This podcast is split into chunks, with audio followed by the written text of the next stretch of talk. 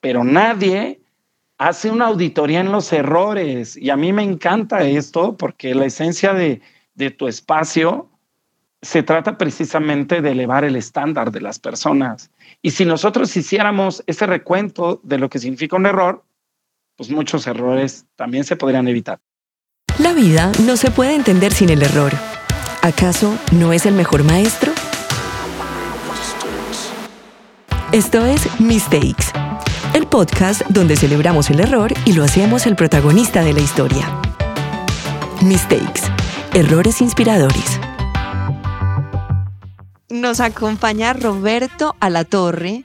Él es de la Ciudad de México, es un mexicano, pues el acento claramente lo vamos a sentir todo el tiempo, además esa delicia de acento tan rico. Y tenemos a este invitado en este capítulo de Mistakes porque increíblemente hay profesiones y hay personas en la vida que se dedican a actividades donde el error no está permitido, donde el error no existe, donde el error es catastrófico y donde el error no tiene libertad. Yo he pensado mucho en cómo es la vida para alguien que no tiene chance de equivocarse.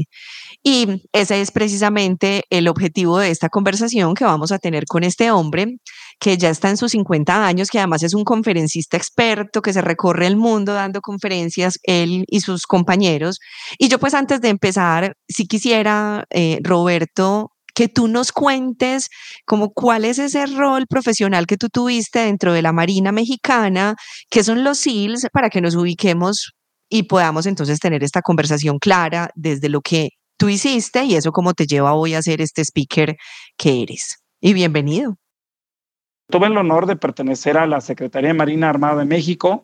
Aquí en México, bueno, pues se le conocen como las Fuerzas Armadas, donde está el Ejército y la Fuerza Aérea por un lado, y por el otro lado está la Marina Armada de México. Hoy en día ya no pertenezco a la Marina, pero pues sí servimos durante muchos años por ahí, ¿no? Y hoy en día pertenezco a una unidad especial eh, que es denominada aquí en México como los SEALs, que es Centro Especializado de Alto Liderazgo, donde algunas personas y compañeros míos que vivimos la experiencia de estar en la Marina, con todo lo fuerte que puede llegar a ser, pues nos unimos hoy en día, Sil, y nos, nos, nos unimos para poder compartir las experiencias, porque, y, bueno, experiencias en valores, en hábitos y, y bueno, en, en, buenas costumbres que cada uno de nosotros tuvo, porque sabes que somos unos, unos convencidos nosotros de que este mundo definitivamente se puede llegar a cambiar a través de valores, de principios, de hábitos. Em, las armas, bueno, pues es, una, es, es parte de la vida de los seres humanos, pero sí consideramos que la principal arma para poder sobrevivir en este mundo son esas cosas. Y una de las principales circunstancias que forman parte de tu vida definitivamente son los errores, ¿no? Los errores. Que cuando alguien te pueda llegar a, o pueda llegar a, comentar que no comete errores, pues eh, la verdad es que no, no creo conocer a nadie que no comete errores. Los errores son parte de nuestra vida y es parte de la historia que yo quisiera compartirles con ustedes. Pero bueno, perdón, quería poner en el contexto quién, quién soy hoy en día, como tú bien dijiste, gracias. Pues mira, ojalá, ojalá fuera un buen conferencista, ese es mi sueño, algún día convertirme en conferencista ya llevo seis años en esto, compartiendo estas experiencias, donde eh, pues formar parte de las Fuerzas Armadas, pues es como tú dices, un, una, es una profesión como todas, ¿sí, ¿no? Que requieren una gran vocación, pero creo que formar parte del ejército, de la Marina, es una vocación desde mi punto de vista que tiene que tener alguna pizca de que te guste, este, de repente la mala vida, ¿por qué no? Y, que te guste también exigirte. Y dentro de ese parámetro, por supuesto que vas a cometer muchos errores, ¿no? Me encanta la idea y me muero de ganas de compartirle a ustedes qué es lo que pasa cuando, te, cuando cometes errores, ¿no?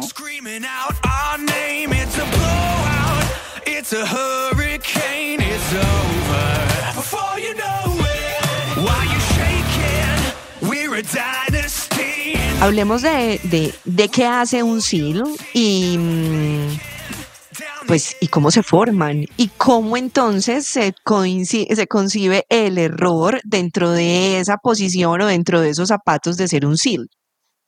Claro.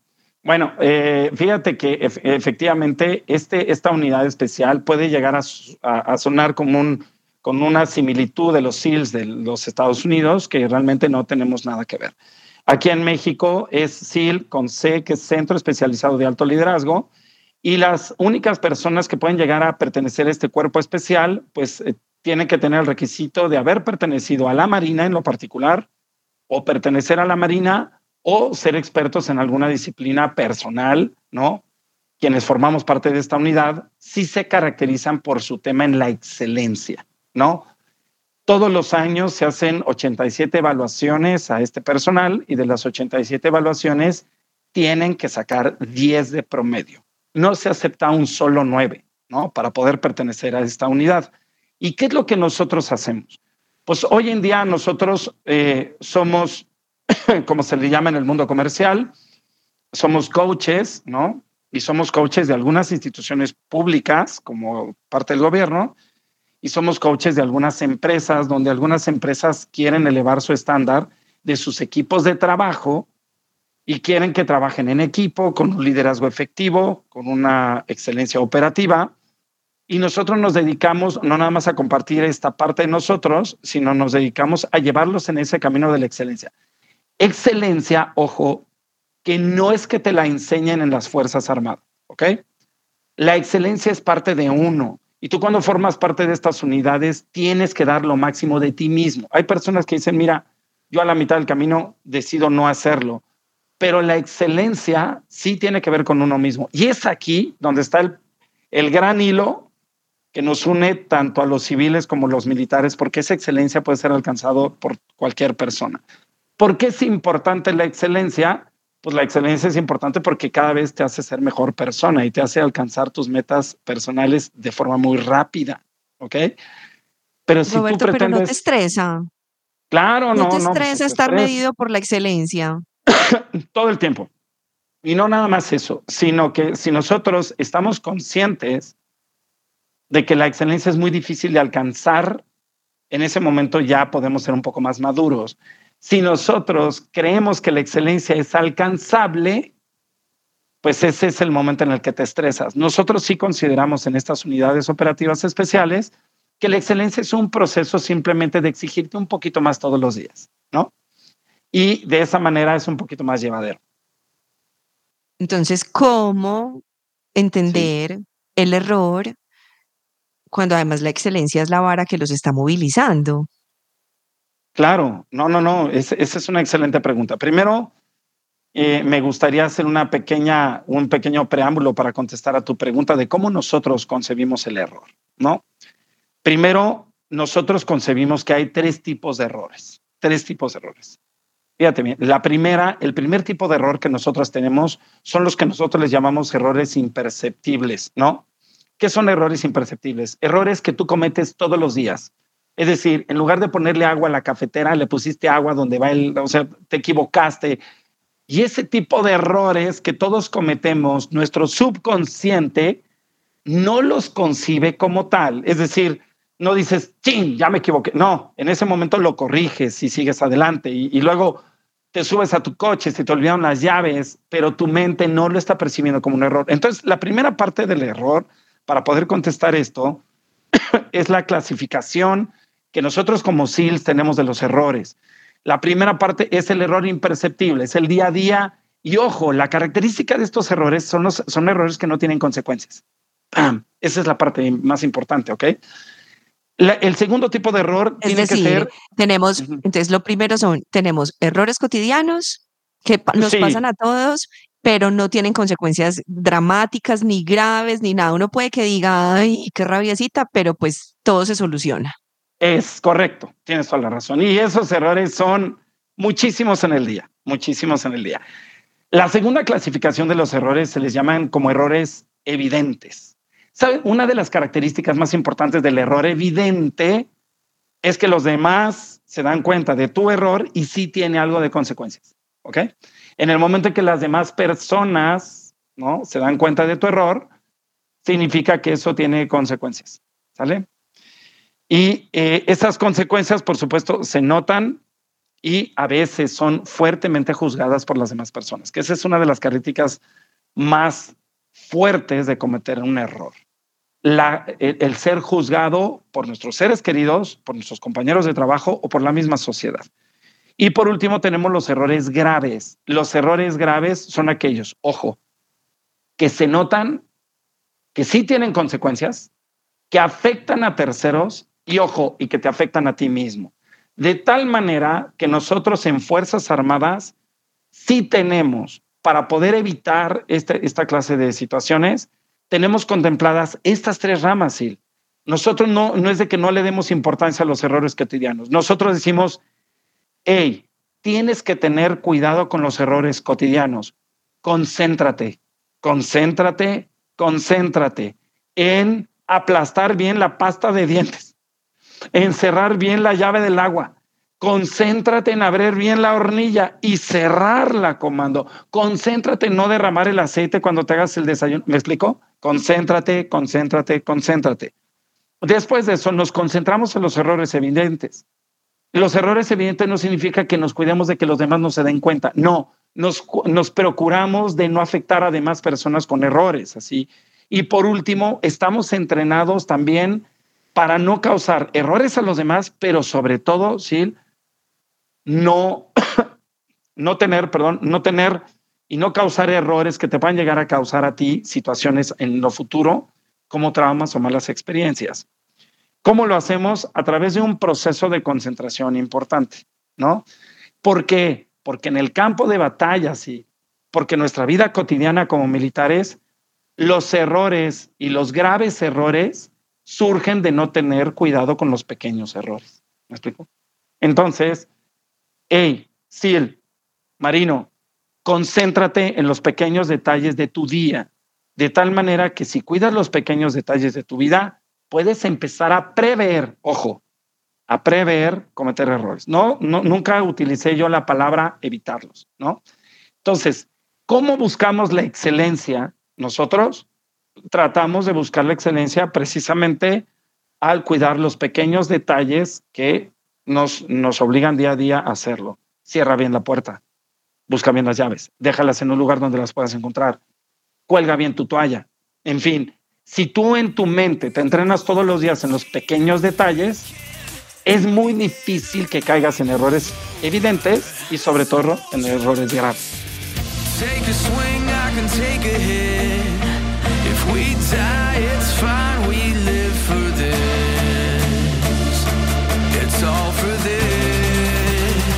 Pero además me parece muy interesante también el, el concepto de la concentración y pensaba mucho, porque lo hemos visto en los distintos, en las distintas entrevistas que hemos tenido antes, cómo todo el mundo nos dice que esto del multitasking no es una herramienta real y que nadie la debería ejercer, pues porque precisamente lo que hace es robarnos concentración.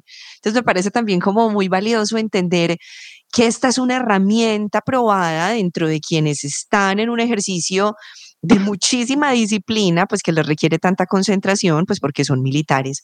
Pero entonces me queda la pregunta igual pendiente de, entendiendo esta clasificación, pero entonces, ¿qué pasa cuando una persona, un militar, o sea, un militar que está en una operación específica de vida o muerte, ¿qué, qué pasa con el error ahí? En el mundo civil, Sil, cuando tú cometes un error, ¿no? Que de repente nosotros hemos escuchado algunos civiles que hacen la comparación entre error y omisión. Chin, o sea, está muy polémico si nosotros pretendemos meter la omisión como una parte del error. Nosotros sí lo hacemos, ¿ok? Que no te quepa. Nosotros, el hecho de que tú omitas hacer algo es un error de tu parte, punto, para nosotros, ¿ok? ¿Qué es lo que sucede cuando un militar comete un error? Definitivamente hay una consecuencia, ¿ok? ¿Qué tipo de consecuencia puede hacer? Puede haber, para nosotros ya no hay consecuencias. Acuérdate que dentro de nuestra clasificación no hay consecuencias que pueden llegar a ser imperceptibles. Ya hay consecuencias evidentes o consecuencias graves. El tema es que en las Fuerzas Armadas, SIL, está perfectamente clasificado qué es lo que sucede contigo si cometes una, un error evidente, te puede caer un arresto, un cambio de adscripción, una consecuencia inclusive física. ¿Ok? Pero también nuestra ley contempla qué es lo que sucede cuando tú cometes un error grave. Y es aquí donde la gente dice, bueno, pero ¿qué significa eso?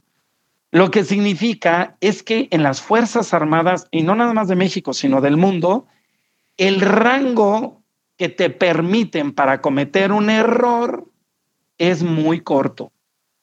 Eso significa que un error grave definitivamente puede llegar a ser no haberle dado parte a tu superior de una circunstancia.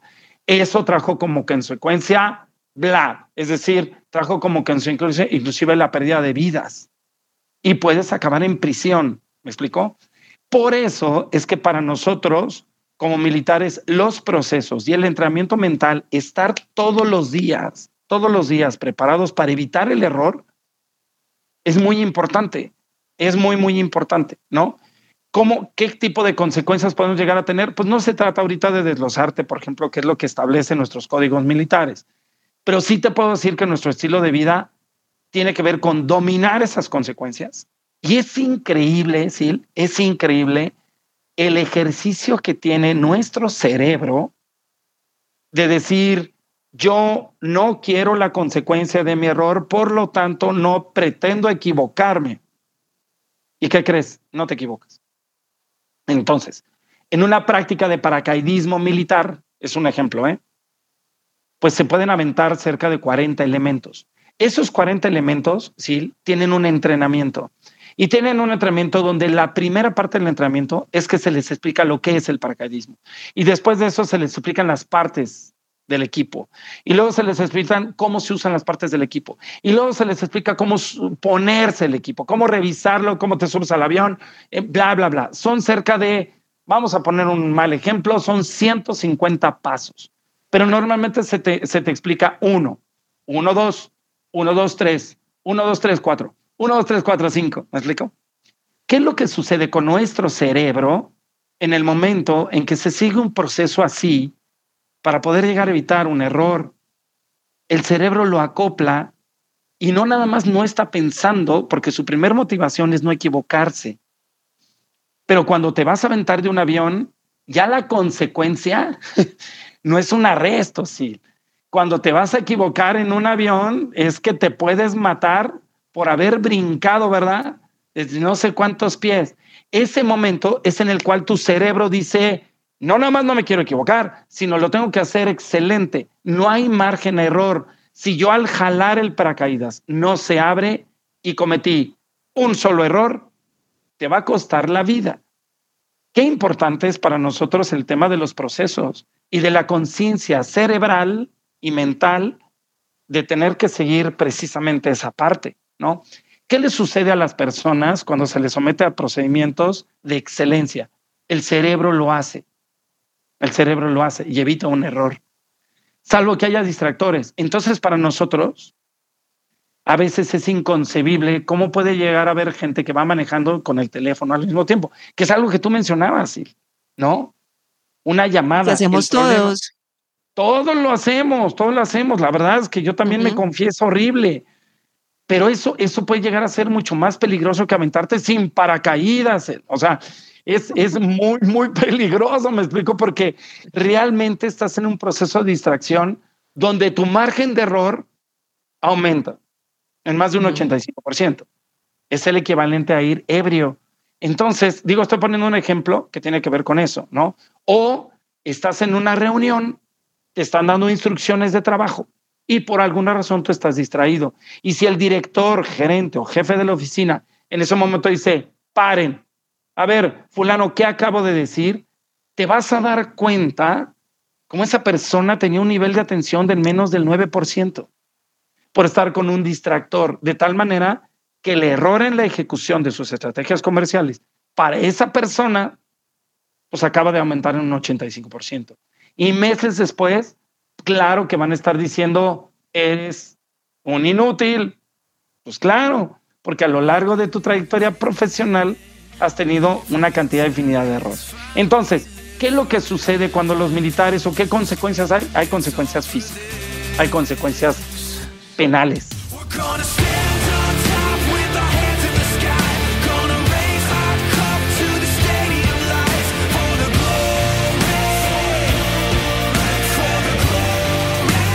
Pero muchas veces queremos quedarnos callados y no asumimos la responsabilidad del error. Entonces, ¿qué pasa aquí con el tema de esa responsabilidad y ese asumir en tu propia piel, pues, tus mistakes? Bueno, eh, eh, yo creo que le has dado al, al punto clave, ¿no? De uno de los principales defectos que tiene el ser humano en general, que se llama soberbia. ¿sí? La soberbia es el contrabalance de lo que nosotros conocemos como la humildad. La humildad jamás entendida como un tema económico. La humildad significa el tema de la humildad de espíritu y de corazón. Si tú por alguna razón te concibes como una persona que nunca se equivoca, estás cayendo en una soberbia, ¿ok? ¿Y qué es lo que le sucede a las personas soberbias? Las personas soberbias se quedan solas, tarde o temprano, se quedan solas, porque no son personas que, que les guste admitir sus errores, ¿no? El admitir el error, déjame decirte que para nosotros es el primer paso, ¿sí? De poder superar los errores. Y es aquí donde quiero hacer una pausa para compartirte este proceso.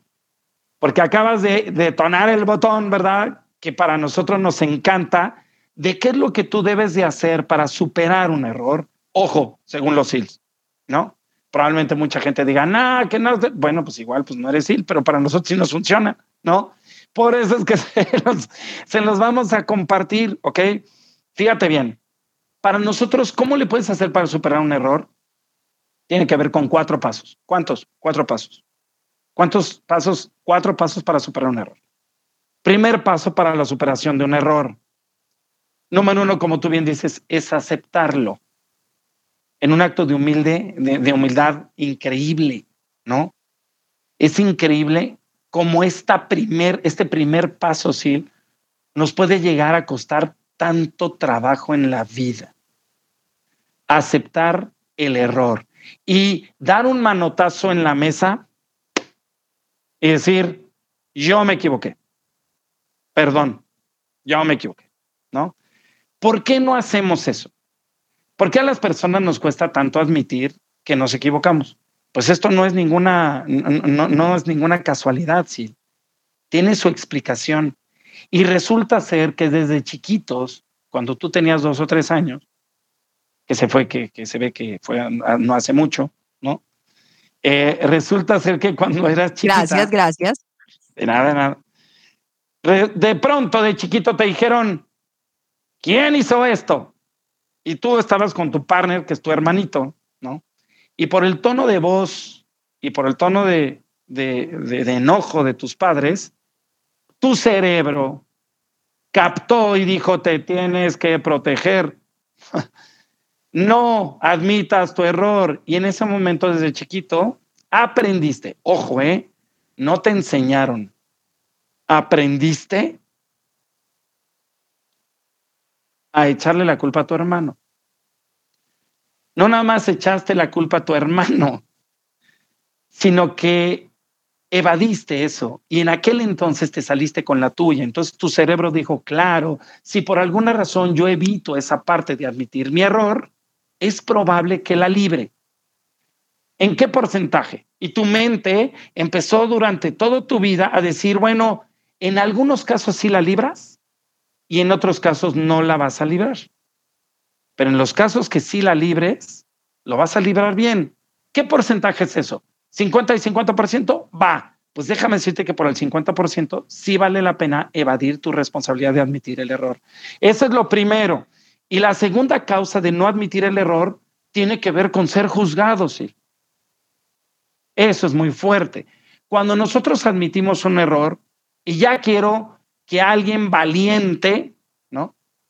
En la cena de Navidad familiar del 24 de diciembre, diga, oigan, les quiero confesar algo.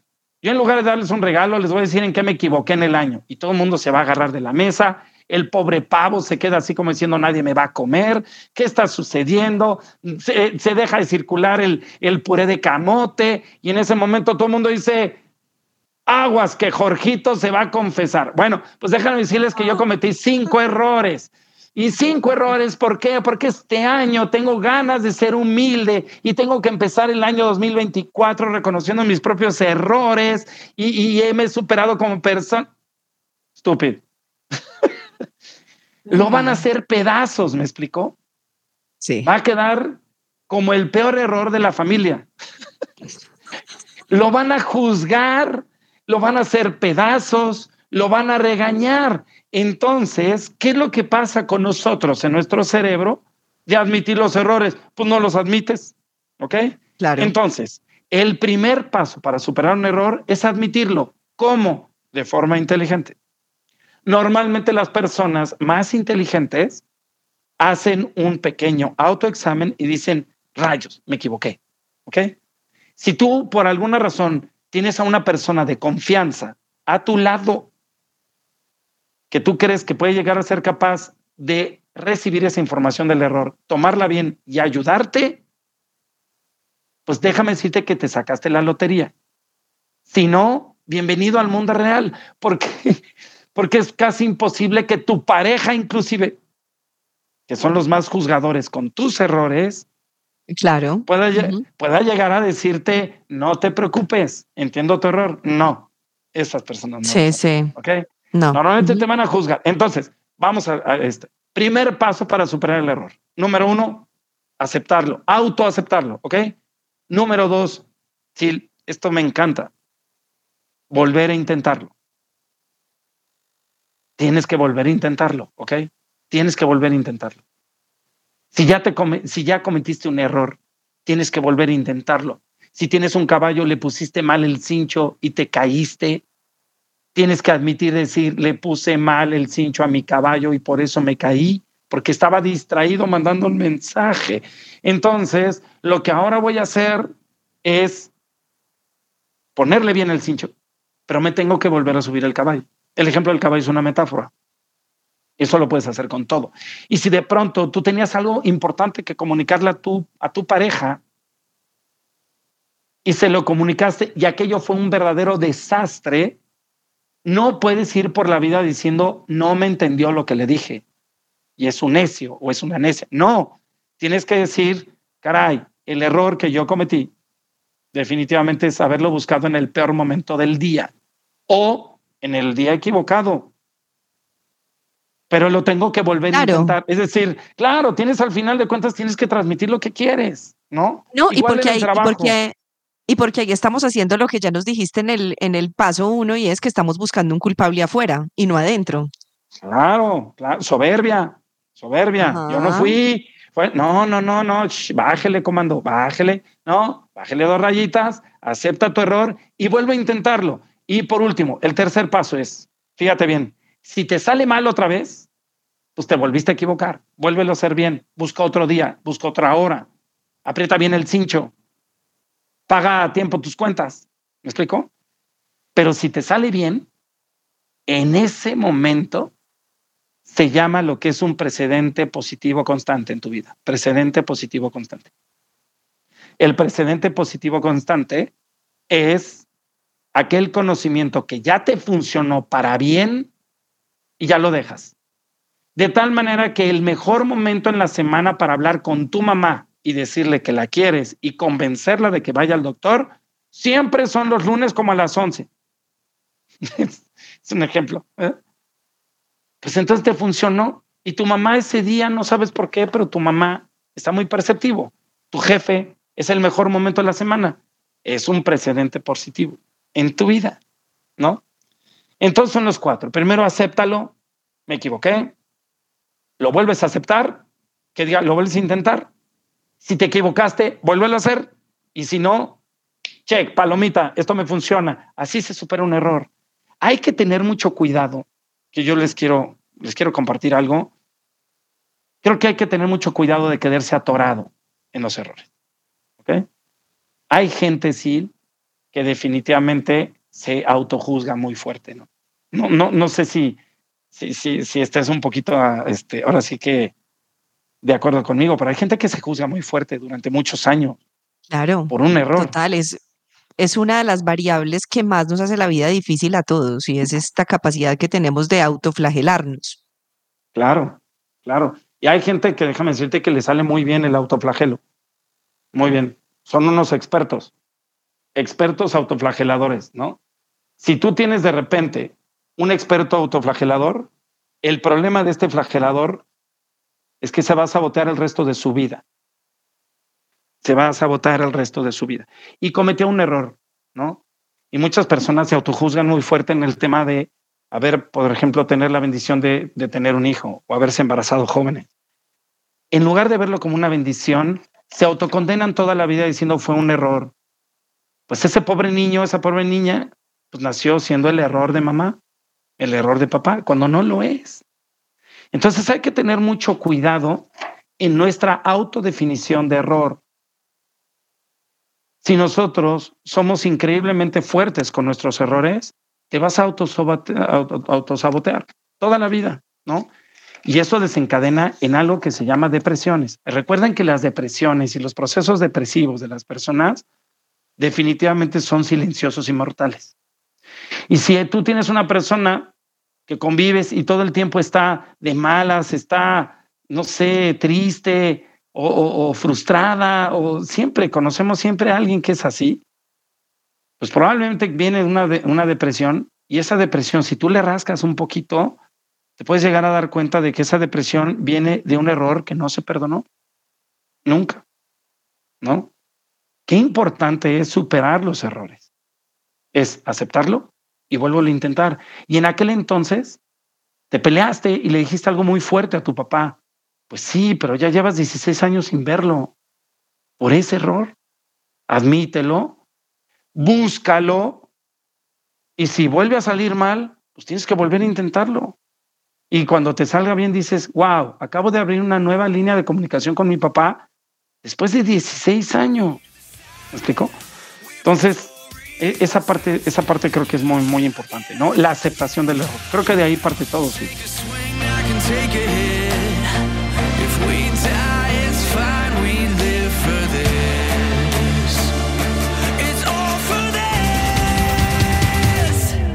Roberto, ¿y qué errores has cometido tú en tu vida? ¿Qué error? ¿Cuál es tu error? ¿Cuál es tu error favorito? La verdad es que tengo muchos. Tengo muchos, o sea, creo que la lista tengo aquí el tomo, déjame buscar el tomo 26, ¿no? Este versículo 27, apartado A, ¿no? Fíjate que es, es, una muy bonita pregunta, es una muy bonita pregunta. Yo creo que el error más fuerte que yo he cometido en la vida tiene que ver con un tema de autoconfianza en alguna época de mi vida.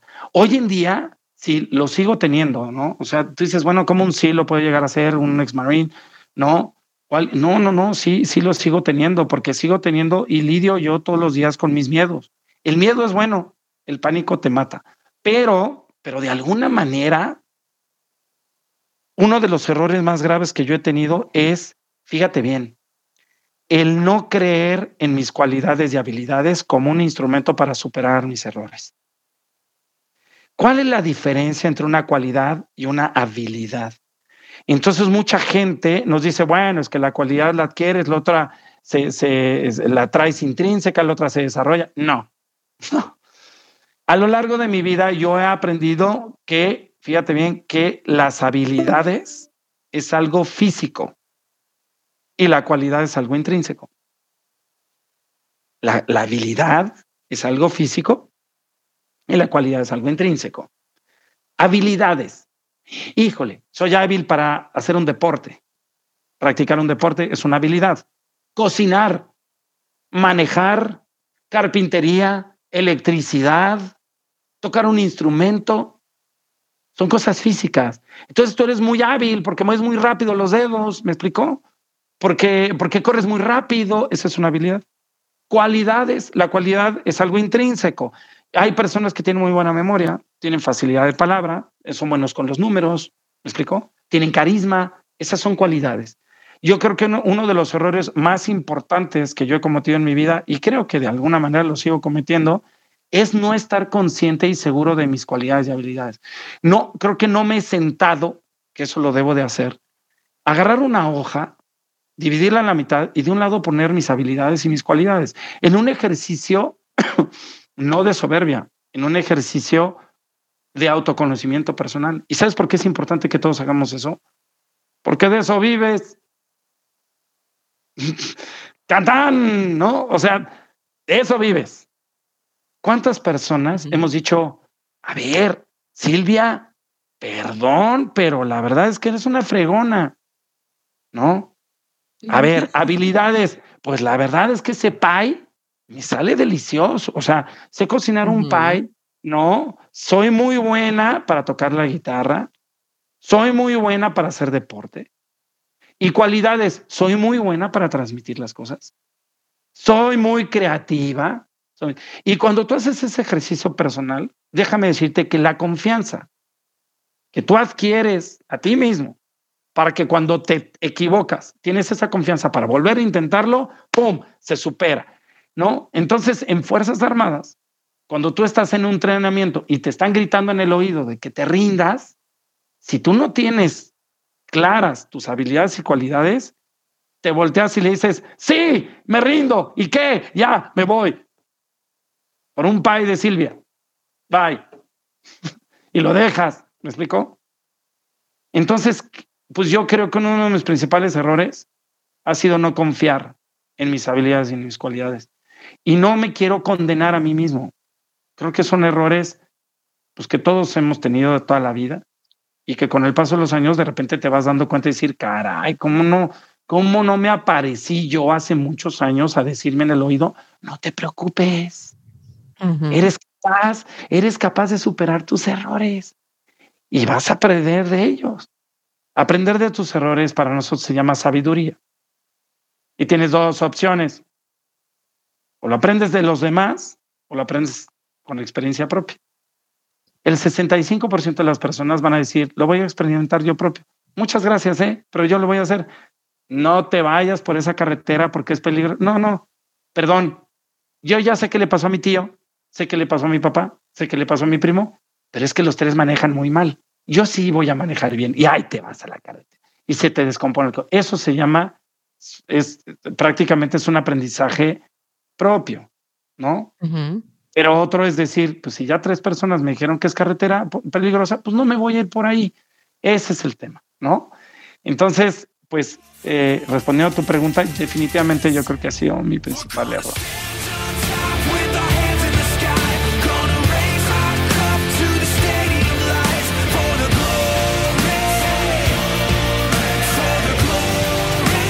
Como comandante de tu unidad, donde están obviamente tus compañeros, los SEALs, pero también como papá, sí. ¿cómo te va con el error entonces que cometen los demás? Bueno, primero déjame decirte que, que, respecto a mis hijos, no existe absolutamente ningún grado que sea respetado por ellos en la actualidad. llego, llego yo a tu casa, llego uniformado y haz de cuenta que no llegó nadie, ¿no? Entonces, este, la verdad es que se siente espantoso. Cero autoridad. Cero autoridad, sí, vaya, no, te reciben ni con tamborazos ni con nada, o sea, absolutamente nada, tienen ocho y seis años, ¿no? Aquellos capullitos del cielo, ¿no? Y terroncitos te hacen ver tu suerte, entonces ser papá, híjole, es algo que no te explica, ¿no? De repente dices, ¿dónde está el departamento de devoluciones? ¿No? Este, devolución. Todo el mundo dice, ay, no es la mayor bendición. Pues órale, te cambio a la bendición. Órale, los tuyos por los míos, así, sin ver. ¿no? Entonces, la verdad es que es un proceso muy padre, pero es un proceso también doloroso, ¿no? Doloroso. ¿Qué es lo que sucede con los errores de los demás? Lo primero que yo trato de hacer, ojo, sin, sin a veces lograrlo, es no juzgar precisamente, no juzgar. Pero hay una fórmula que me ha ayudado que les quiero compartir. Hay una frase que, que dice, oye, a ver, cuando alguien comete un error, ¿no? Dice, ponte en sus zapatos, ponte en sus zapatos. Bueno, he aprendido a lo largo de la vida que esa frase no existe. Eso es imposible. Yo, sí, yo no puedo portar tus zapatos, porque no me van a quedar. Punto. Es imposible. Ponte en sus zapatos. No, no me puedo poner en sus zapatos. Porque aunque calcemos del mismo número, me van a quedar diferente. Entonces no, no me puedo poner en tus zapatos. Lo que sí puedo hacer es ponerme en tu lugar. Ah, y eso para mí, Sil, me ha ayudado muchísimo para entender los errores de los demás. Porque cuando yo como comandante les digo, hagan esto, van a llevar a las unidades, ¿no? Y quiero las unidades que se trasladen del punto A al punto B, yo digo, ¿y cuál es el problema? Acabo de dar la orden, no entiendo cómo no lo has. Bueno, pues resulta ser que mi segundo oficial al mando sí tiene muchas dudas. ¿Qué vehículo se lleva? ¿Por qué se lo lleva? Si se lo lleva, le ponen gasolina, no le ponen gasolina. Hay tantos factores, pero yo en el fondo, lo que estoy haciendo es que estoy esperando que el oficial haga las cosas como yo las haría. Y ese es un grave error mío. No es soberbia, es simplemente esperar que los demás resuelvan las cosas como tú lo harías. ¿Y a ti quién te dijo, verdad, que esta persona tiene esas cualidades y esas habilidades? Emiliano, que es el segundo oficial, él tiene otras habilidades y esas cualidades y él lo va a hacer diferente. Pues no se va a ir por Cuernavaca, se va a ir por Guadalajara, pero va a cumplir la orden. Entonces, creo yo que esperar que los demás hagan las cosas como tú lo harías, como tú lo dijeras, ¿no? Como tú lo pudieras llegar a pensar. Ese es el problema, ¿no? Y cuando tú entiendes esa parte, entiendes a las personas y tienes que ser más complaciente con sus errores porque, porque ellos no tienen la experiencia que tú. Es más, pueden tener mucho más experiencia que tú. Y tú les estás dando una contraorden, ¿no? Yo no puedo decirle a mis hijos, recojan su cuarto. Que déjame decirte que lo he dicho siete millones de veces. Y de las siete millones de veces he tenido el éxito del 1%. ¡Bang! O sea, el comandante, muy comandante, pues aquí no tengo éxito, no, no, tengo éxito. ¿En qué radica el error? Primero, aceptar que si tengo el 1% de efectividad en que recojan el cuarto mis hijos, el que está cometiendo el error soy yo. Porque resulta ser que Paulo, que es el chiquito, tiene otro tipo de mente, tiene otra personalidad. Y Lorenzo, que es el grande, tiene otra personalidad. Entonces, a Lorenzo le tienes que decir, oye, ¿qué te parece si haces un dibujo de tu cuarto así y haces un dibujo cuando lo recojas? Porque le encanta dibujar lo que sea. Y lo motivas. Y de esa manera empieza a recoger su cuarto. Y a Paulo, como este, pues este, este, es una bala, ¿no? Le dices, vamos a hacer un trato. Si recoges tu cuarto en menos de cinco minutos, puedes bajar a la máquina y puedes sacar un dulce. ¿Cómo? Cuatro, papá. Yo lo hago en cuatro. No, no, el acuerdo es cinco. ¿Va? Sí. Tiempo, tiempo. ¿Qué es lo que estás haciendo? ¿Te estás poniendo en los zapatos? No. Te estás poniendo en el lugar de tu propio hijo, obedeciendo a su persona. Y el cuarto quedó recogido. El cuarto quedó recogido. ¿Me explico? Pero yo no esperaba y no estoy esperando de recojan el cuarto porque si no, no salimos. Y ahí viene la amenaza. Entonces, ellos no funcionan a través de amenazas, pero probablemente algunos niños sí digan, no, yo sí quiero salir. Entonces, es, una, es un ejemplo, ¿no?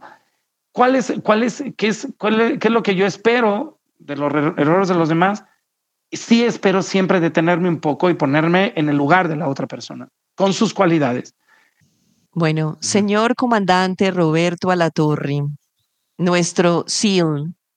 Sí. Hemos hecho este análisis tan interesante de los errores y yo partí diciendo que eras una persona que no tenía, digamos, posibilidad de admitir el error en la vida. Entonces yo quiero que hablemos, pues, cómo se evitan entonces los errores, cómo realmente hacemos para que no sucedan. Bueno, eh, yo, yo les quiero compartir un poquito lo que yo pienso en relación a esto. Primero, quiero dar una pequeña base en relación a qué es lo que sucede con aquella palabra que es lo que te dicen, cometiste un error. Hay una parte de nuestro cerebro que se activa en el momento que te dicen, cometiste un error, que es la misma parte del cerebro que se activa cuando te dicen, tienes que tomar una decisión. O sea, no sé si a través de este audio ustedes pudieron haber sentido algo, no pensar algo. Entonces, te equivocaste cometiste un error. ¿Ok? O tienes que tomar una decisión. ¡Pum! Automáticamente nuestro cerebro entra en una en un estado como de estrés, ¿ok? ¿Qué es el error? Primero, hay que partir de algo. El error es algo negativo para nosotros. Es algo que nuestro cerebro como tal se oye de una manera que nuestro cerebro definitivamente quiere evitarlo. Es algo que no quieres que te pase. Punto. Es algo que vas a querer evitar a toda costa y es algo que tu cerebro concibe como algo que no te pasa a ti, sino que le pasa a los demás. Esta parte es bien importante. Y es un, es un juego, es un juego, déjenme decirles que es un juego muy, muy mañoso por parte de tu cerebro, que cuando se dice la palabra error, automáticamente tú te sitúas en el corralito de las personas que no se equivocan siendo este tu primer error. Es decir, no, es que las personas cometen muchos errores y tú dices, pobres personas. Qué barro. ok. debe ser horrible ser esas personas que se equivocan, porque yo no me equivoco, no. Eh, pero eso, eso, eso no lo dices, eso lo piensas. Y eso lo piensas. lo piensas. ¿Estás de acuerdo? Tu subconsciente. Es, y, no, no falta la reunión con tu mamá, es que tu hermana comete tantos errores y tú dices, es que mi hermana no ha aprendido nada, mamá. Cuando tú estás en la silla del que ha cometido mayores errores en todo el mundo. Y lo peor es que después de ahí pasas tú, como persona que cometes errores y como una persona que se ha divorciado siete veces, como una, pasas a ser el consejero sentimental de la familia. y dices, pero ¿en qué estás pensando? No, no, no es posible. Entonces, vamos a partir de la idea de que los errores no es algo que nosotros nos guste convivir. No es algo que nuestro cerebro conciba como una información valiosa para hacerlo. De tal manera que nuestro subconsciente y nuestro consciente siempre van a procurar evitar el error. Y aquí les quiero dar tres tips, tres tips para poder evitar el error. Es muy importante que por favor eh, me puedan ayudar a recalcar y a subrayar la palabra evitar. ¿Ok? Evitar significa ojalá no pase. y evitar lleva consigo el si va a pasar. En algunas ocasiones sí va a pasar y en otras cosas no va a pasar. ¿Ok? Evitar porque el error es, es así. Primer tip para poder evitar los errores. Número uno, observar a otros. Escuchen bien, se ve con los ojos, se observa con la mente. ¿Cómo? ¿Sí? Se ve con los ojos, pero se observa con la mente. Se oye con los oídos, pero se escucha con los ojos. ¿Qué dijo? Eso. se oye con los oídos, pero se escucha con los ojos. Y cuando tú estás enfrente a una persona, le dices, ¿cómo estás? Tus oídos van a escuchar, van a oír, perdón, bien, pero tus ojos tus ojos van a escuchar que no. Te lo tengo con otro ejemplo. A ver. Cuando el esposo le pregunta a la mujer, ¿qué te pasa? Nada. No, bueno. Deja, aquí, aquí hay una enciclopedia de eso. Hay una enciclopedia. Rayos. Creo que hay un libro de que algunos somos de Marte y otros de Venus, una cosa así, ¿verdad? Sí, sí. Sí, sí, qué, qué razón tiene. Pero, sí, o sea, es, esa incoherencia, esa incoherencia, esa incoherencia entre lo que decimos y lo que realmente estamos reflejando. Sí, claro, sí, claro. Entonces, qué importancia. Como primer paso para evitar los errores es observar a los demás. Ya acabamos de decir ahorita cómo se observa a los demás. Se observa con los ojos. No, se observa con la mente. Tu mente tiene que estar observando. Y si tú te, y si tú te paras enfrente de tu ventana de tu departamento o de tu casa y sales a un balcón todas las mañanas, ¿ok? Y tomas tu taza de café en pijama con tus pantuflas de garra, donde nadie te ve, lo que tú vas a ver por la ventana son, ¿qué ves? Y si yo estuviera junto a ti, te diría, ok, ¿qué ves? ¿Qué ves, Silvia? ¿Qué ves, Mariana? ¿Qué ves, Luis? ¿Qué ves, Pedro? ¿Qué es lo que ves? Entonces ellos me tienen que contestar, sí, comandante, lo que estoy viendo es un árbol, es un coche, es un perro, es una antena, es una nube, es un pájaro. Ojo, eso es lo que tú ves. Pero lo que tú observas, y yo le voy a decir, ahora sí, ¿qué observas? Observo mm, caos, observo paz, observo armonía, observo, ¿me explico? Eso es lo que tu mente observa. Entonces, primer tip para poder evitar los errores en la vida, aprendan a observar a las demás personas. Las cosas te van a fallar. Un día no arranca tu coche, un día, bueno, esos no son errores. ¿Sabes cómo se llama? Que no funcionan las cosas, nada más, pero no errores. Los errores están relacionados únicamente con personas. Si un volcán hace erupción, no cometió un error. ¿Ok? El error es el del stupid que quiere subir a ver la lava. Ese es un error, ¿ok? Pero los errores siempre están relacionados con las personas. Entonces, primer tip, hay que aprender a observar a las personas. Segundo tip, por favor, para poder evitar errores, oiga, hay que estudiar y hay que tener conocimiento. Conocimiento, ¿ok? Conocimiento y preparación. Estudia. No andes de lírico por la vida aprendiendo de tus errores. Mucha gente que dice, yo voy por la vida aprendiendo de mis errores. Pues qué vida tan del pal perro, comando. Así como decimos, estás del, estás pal perro, comando. ¿Cómo andas por la vida aprendiendo tus errores? Deja de equivocarte. Entonces te dicen, ¿y cómo me dejo de equivocar? Estudia, prepárate, prepárate cómo funciona el mercado, cómo funciona la mercadotecnia, cómo funcionan las ventas, cómo funciona la interacción con las personas. Estudia psicología, estudia historia, que la historia es la máquina del tiempo por excelencia. ¿Me explico?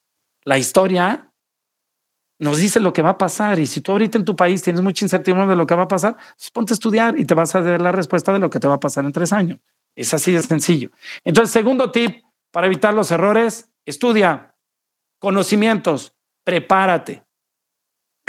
y tercer tip para evitar los errores, practica. Mucha práctica, mucha práctica, mucha práctica, mucha práctica y te subes al caballo, y te subes al caballo, y te subes al caballo, te subes al caballo, y te subes, y un día vas a ser experto en subirte a un caballo. ¿Ok? Tres tips, observa, prepárate y practica. Así se evitan los errores, ¿no? Por lo menos, bueno, se los quiero decir con toda la, humildad del mundo que, que pues así, así lo hacemos nosotros. Y bueno, quiero, quiero, eh, si me permiten, terminar con una frase muy, muy bonita, ¿no? Eh, este, esta es una frase que me muero de ganas de ponerle un autor, pero no lo he encontrado porque la verdad es que a mí se me ocurrió. No soy ningún genio, ¿eh? Si de repente ahorita yo les dijera a todos, oigan, ¿qué les parece si tomamos una pluma todos y hacemos nuestra propia definición, ¿no? De lo que es el error. Bueno, a mí se me ocurrió algo que les quiero compartir, ¿no? Si no les gusta, pues ni modo, pero pues es muy mía, ¿no? Ahí les va. Dale, dale. Ahí les va. Puse, los errores son los grandes maestros de la vida con quienes tenemos que adaptarnos para vivir todos los días. Los errores son los grandes maestros de la vida con quien hay que adaptarse para vivir con ellos todos los días. Qué increíble concebir al error como un gran maestro. Si tú concibas al error como una desgracia en tu vida, tu vida se va a convertir en una desgracia. Si concibes al error como algo bueno, vas a vivir muy dichoso. Creo que la mezcla del acento, los ejemplos más la teoría ha sido espléndida. Al eh, contrario. Gracias, gracias infinitas por esta conversación y creo que nos diste ideas, tips, recomendaciones, pasos, definiciones supremamente valiosas. Em, además, porque es súper interesante entender cómo realmente alguien puede vivir también y cómo alguien puede haber hecho como toda esta definición y este análisis tan importante del error cuando en su práctica profesional pues el error realmente no ha tenido cabida. Podría ser una tortura absoluta y realmente no lo es. Ha sido un mecanismo de, de ¿sí? De, de, convivencia como lo haces en tu definición. Gracias infinitas por conectarte, gracias infinitas por, um, por ser parte de Mistakes. La verdad es que al contrario. Eh, eh, en verdad, Sil, te admiro mucho. Sabes que, que también eres, eres increíble. Gracias por este espacio. Gracias a Mistakes, ¿no? Eh, ustedes, ustedes se llaman, y, gracias a Santi, que anda por ahí, también tuve el, placer en los controles, ¿no? Como siempre quise decir esa frase, ¿no? Gracias, Santi, en los controles, ¿no? A ti, Silvia, de veras, por este gran espacio, porque ustedes le dedican este espacio a algo que es parte de nuestra vida cotidiana. Es más común que un jabón, es más común que rezar. Y si nosotros hiciéramos un recuento de cuántos errores cometemos al día, al día, nos daríamos cuenta de que los mistakes son parte de nosotros. Y creo que espacios como este, pues creo que vale demasiado la pena darle ese tiempo. Hay un estudio de Harvard que establece que todos los días nosotros tomamos, y cuando yo les dijera cuántas decisiones creen que tomamos al día, mucha gente me ha dicho 20, otros 200, otros 1000. Bueno, nosotros al día en promedio tomamos 36 mil decisiones. ¿Cómo? 36 mil, ¿sí? Al día tomamos más de 30 mil decisiones. Eso significa que tu rango de cometer mistakes es muy alto. Evalúa el tipo de mistake que vas a tener. No te preocupes, no andes con la vida preocupada que vas a tener o no cometer mistakes. Pero estos espacios son demasiado ricos y sabrosos para dedicarle algo con lo que convivimos, ojo, cada dos minutos. Te invito a seguir celebrando juntos los errores, en el momento y desde el lugar donde estés. Gracias de nuevo por escucharnos. Síguenos en Instagram en mistakes-latam, en LinkedIn Mistakes Errores Inspiradores y por supuesto en las demás plataformas y redes sociales. Mistakes, Errores Inspiradores. Una iniciativa de Heart, Marcas Más Humanas y Silvia Agudelo. Produce expertaudiobranding.com.